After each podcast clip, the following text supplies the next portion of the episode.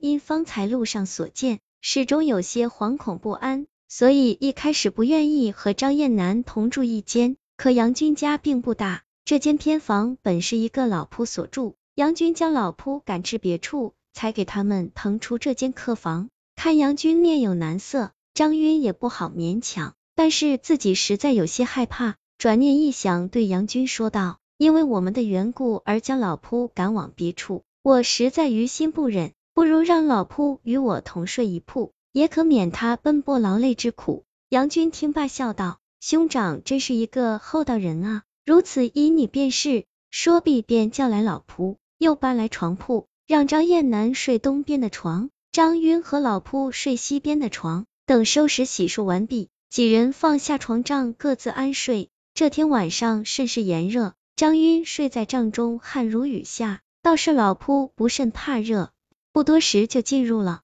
黑田乡。耳听的旁边老铺鼾声如雷，自己却辗转反侧，难以入眠。再想到张燕南就和自己在一个屋子里，更觉心里是七上八下，忐忑不安。耳听得屋外村托声刚刚响了四下，张云强摄心神准备入睡，忽闻对面床上发出一阵响动，他心中一惊，急忙睁开眼睛，悄悄看去。只见张燕南不知什么时候已经坐了起来，他先将床帐挑起，然后目光灼灼的盯着自己这边，突然将赤红的舌头伸出嘴外一尺余长，就像张晕在路上所见一样，只是这次舌头上还有荧光点点，如同夜明珠般闪动，瞬间将室内照得一片雪亮。张晕见此情形，吓得浑身抖如筛糠，躲在帐中动也不敢动。转眼便见张嫣南跳下床来，走到这边床前，伸出鼻子使劲嗅着蚊帐，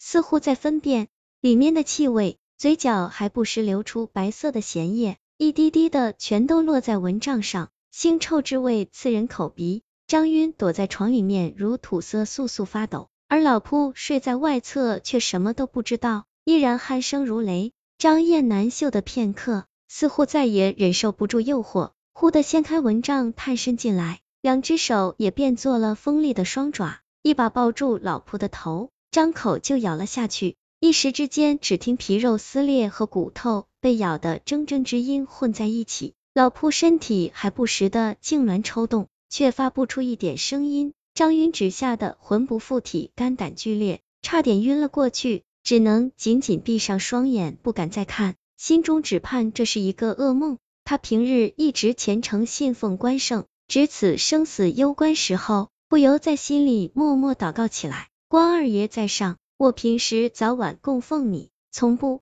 敢有半分偷懒。此时玉妖命在旦夕，请你看我虔诚的份上，显显灵来救救我吧。莫祷将毕，忽听空中猛然传来一阵金鼓齐鸣的声音，张晕睁眼一看。似乎关圣大帝拿着一柄巨大的青龙偃月刀，从梁上直扑下来，向张燕南当头一刀便劈了过去，而张燕南也瞬间变作一个硕大的蝴蝶，如同一个马车车轮一般大小，张开翅膀来抵挡关圣。两人你来我往，打得好不热闹。只将旁边观战的张晕看得头晕眼花，目瞪口呆，一时大张着嘴，却忘了喊叫。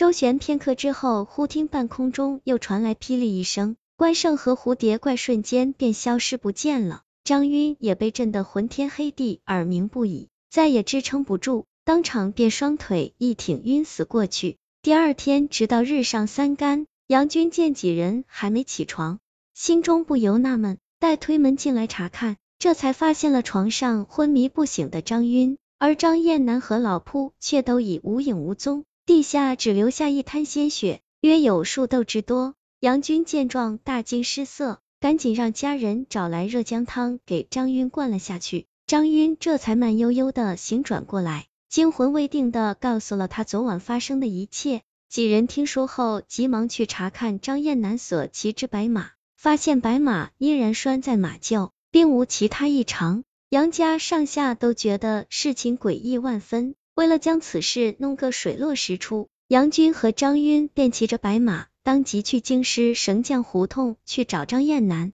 一进张家大门，就见一人正在炉前熔银。待听到有人推门而入，他正转头来看，张晕一见此人不是别人，正是昨晚与之共宿的张燕南，他当即双腿发软，全身站立，手指着张燕南对杨军结结巴巴道：“此此怪逃回这里了。”张燕南见二人如此，脸上一阵迷茫之色，不知怎么回事。